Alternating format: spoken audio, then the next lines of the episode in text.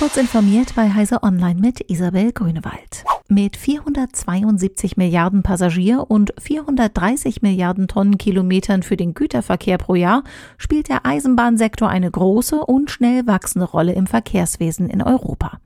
Die Digitalisierung stellt den Bereich aber vor große Herausforderungen bei der IT-Security, hat die Europäische Behörde für Cybersicherheit ENISA herausgefunden. Die Agentur attestiert dem Zugverkehrssektor in einem jetzt veröffentlichten Bericht ein insgesamt mangelndes Bewusstsein für die Cybersicherheit. Dazu kämen Probleme aufgrund der eingesetzten komplexen Betriebstechnik. So ließen sich selbst die einfachsten Sicherheitsmaßnahmen auf operativen Systemen oft nicht vollständig durchführen.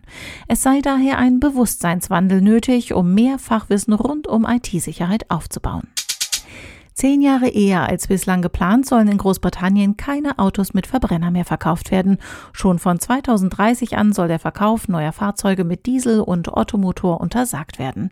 Der Verkauf von Autos mit Hybridantrieb soll bis 2035 erlaubt bleiben. Gleichzeitig sollen 1,3 Milliarden Pfund für die Lade- und Infrastruktur und knapp 600 Millionen Pfund in Kaufprämien für weniger umweltbelastende Elektroautos ausgeschüttet werden. Diese Maßnahmen sind wesentliche Teile eines Zehn-Punkte-Plans, mit dem Großbritannien innerhalb der nächsten drei Jahrzehnte klimaneutral werden will. Google hat in dieser Woche mit Chrome 87 die erste nativ für Apples M1-Chips angepasste Version seines Browsers veröffentlicht. Damit soll die Arbeit noch einmal etwas flotter gehen. Wie sich nun allerdings herausstellt, hat der Suchmaschinenriese nicht adäquat getestet. Der M1 Chrome Browser ist aktuell so instabil, dass sich der Dauerbetrieb schwierig darstellt. Das Chrome-Team habe jedoch eine Fehlerbehebung identifiziert und werde diese bald verfügbar machen. Ein neuer downloadable Content für das Kreativspiel Minecraft führt ins Star Wars Universum.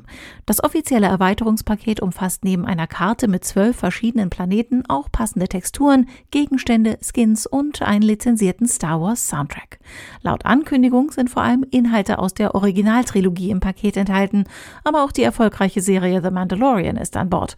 In einem Trailer ist beispielsweise Baby Yoda zu sehen. Diese und weitere aktuelle Nachrichten finden Sie ausführlich auf heise.de.